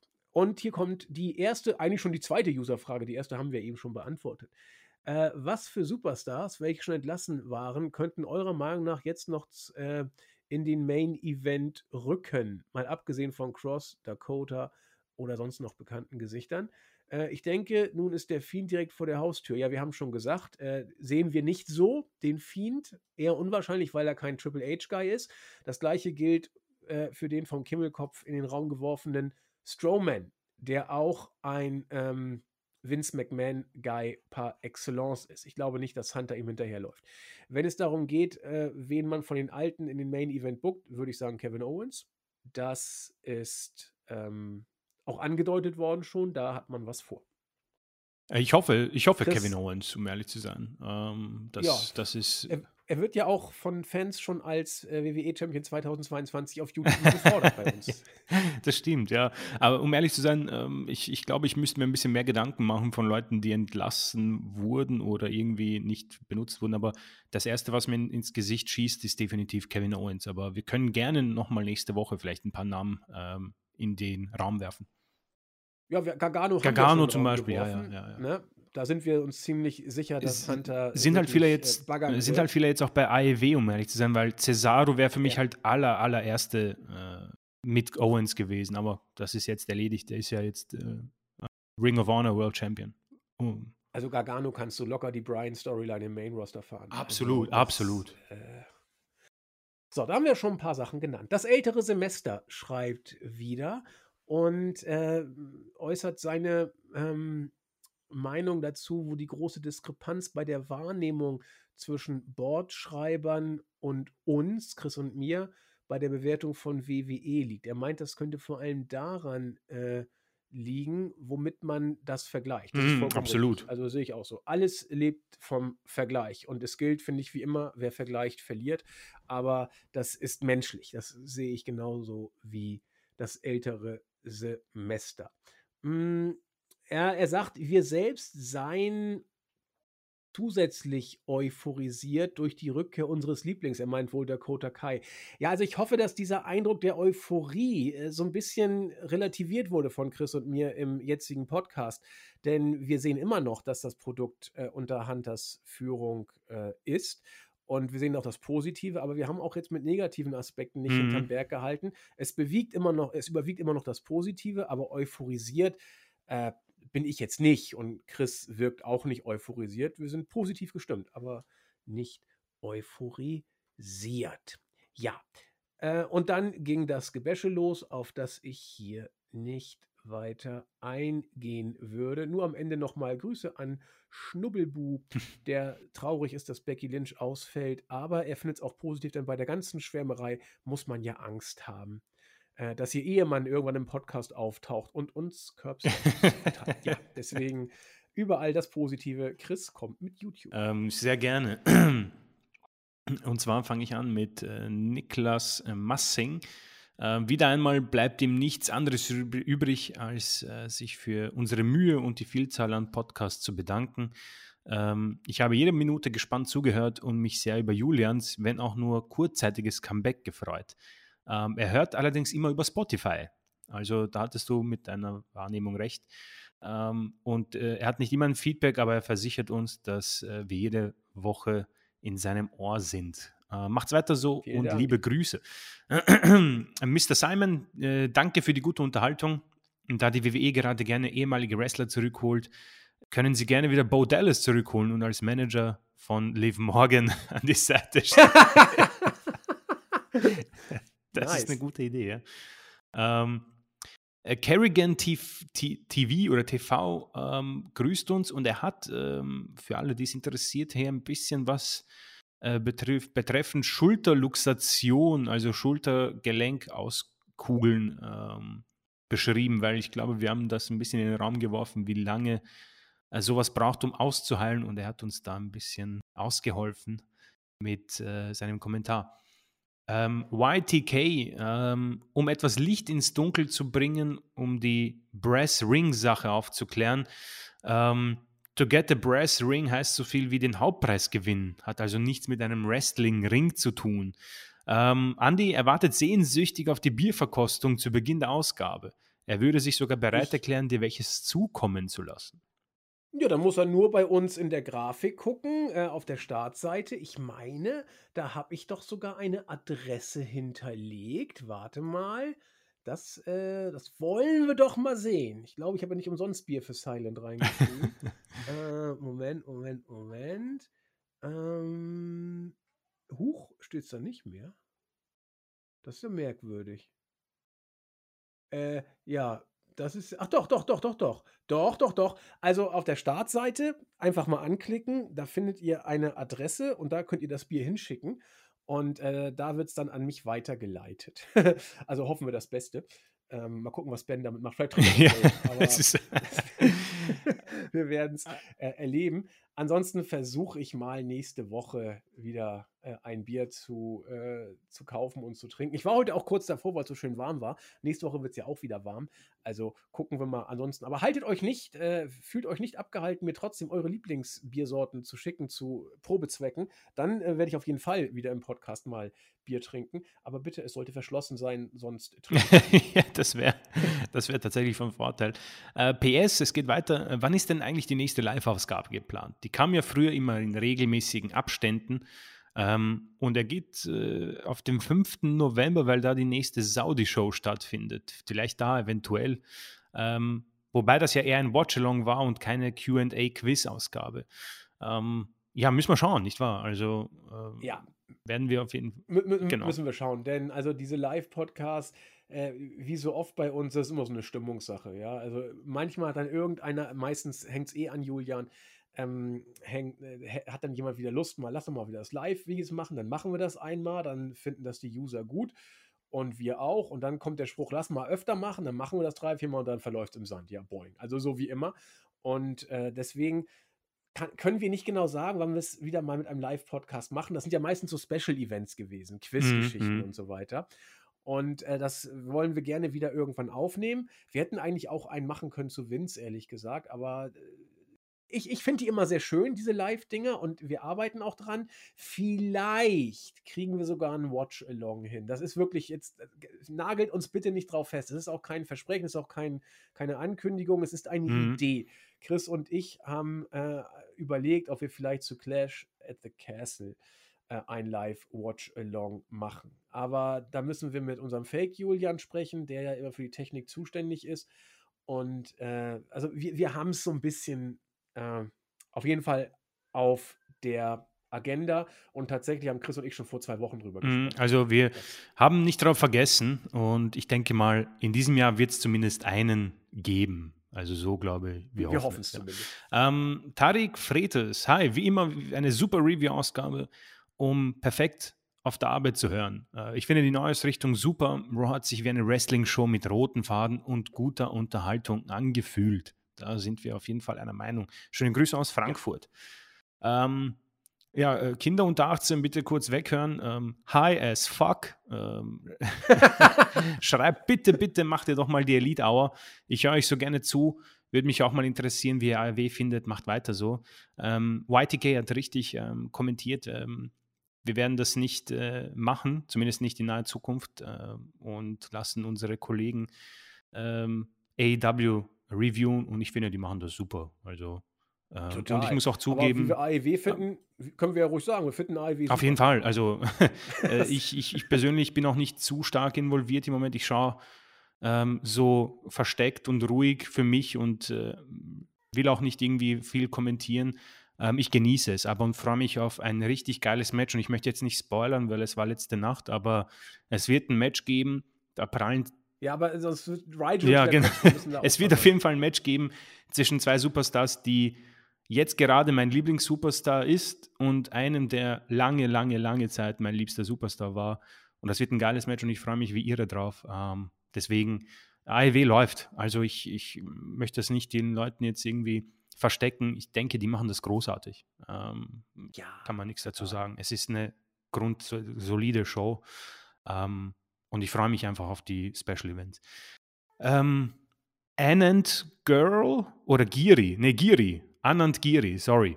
Ähm, für mich ist, äh, gerade wenn ich SmackDown noch dazu nehme, vieles sehr gerusht, vieles ohne Not zu schnell über das Knie gebrochen. Äh, manches sieht auch eher nach Dynamite 2.0 aus als nach WWE. Ähm, baut doch Champa langsam auf, ebenso wie Shayna Baszler, erzählt langsame Geschichten. Ähm, ähm, ich will sicher beide weit oben sehen, aber eben nicht out of nowhere. Ähm, auch ein interessanter Aspekt, muss ich sagen, ähm, dass man sie vielleicht ja. etwas ähm, gerusht zurückholt, äh, diese Superstars, beziehungsweise in den Main Event schießt.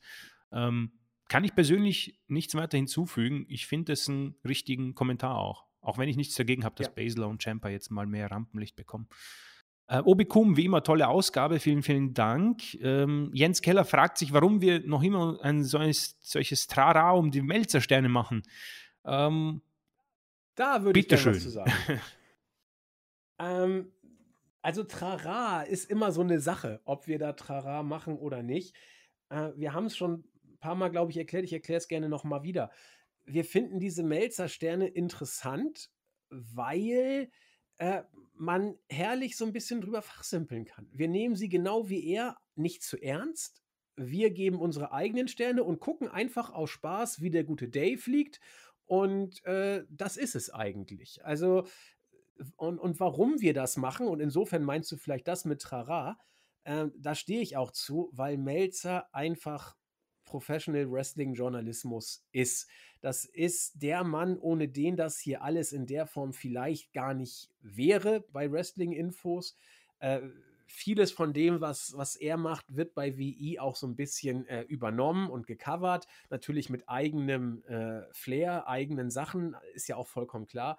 Aber dieses Dirty Sheet äh, Bericht erstatten und sowas, das hat mit ihm angefangen. Er hat verdammt viel Erfahrung, er hat verdammt viel Wissen und wir finden es einfach einen netten Gag, äh, seine Sterne zu nehmen und sie zu vergleichen. Bringt ein bisschen Frohsinn rein, ist eine Auflockerung, aber es soll ja keine Glorifizierung sein deswegen machen wir das. Genau, vollkommen. Also ich, mir geht es genauso. Ich finde es einfach ganz witzig, ähm, wenn er für irgendein Match vier Sterne gibt, wo ich irgendwie zwei gesehen hätte oder umgekehrt. Das ist, finde ich, immer sehr spannend. Äh, liebe Grüße aus Münster, schreibt der Jens nochmal. Vielen ja, Dank. Und mich hier noch mit dem Daumen hoch. Äh, damit war es das mit YouTube. Ja, dann mache ich ganz kurz das Board. Da ist noch eine Frage versteckt. Mich hier sei herzlich gegrüßt und der Hitman, der nach langer Zeit mal wieder was geschrieben hat. Dafür aber dann gleich auch unter alle Podcasts, wie man ihn kennt. Er hat alles dann nachgehört und äh, sah, sagt über Ric Flairs letztes Match, äh, schön war es nicht. Er hatte die ganze Zeit Angst, dass er nicht mehr aufsteht. Keine gute Werbung fürs Wrestling.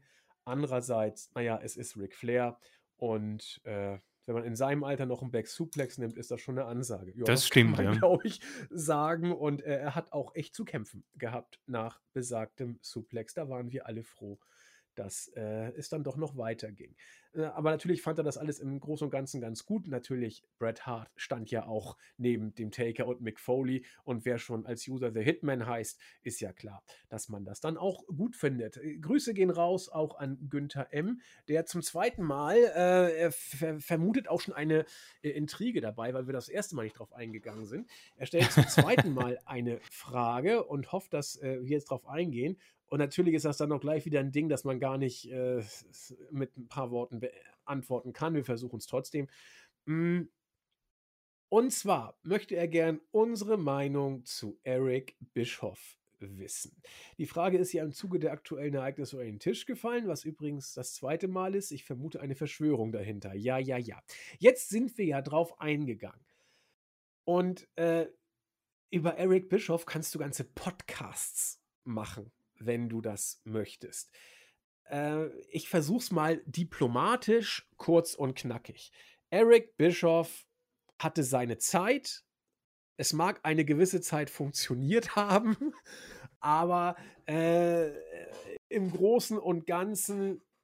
Ähm, oh, ja. Nee, Chris, es ist schwierig.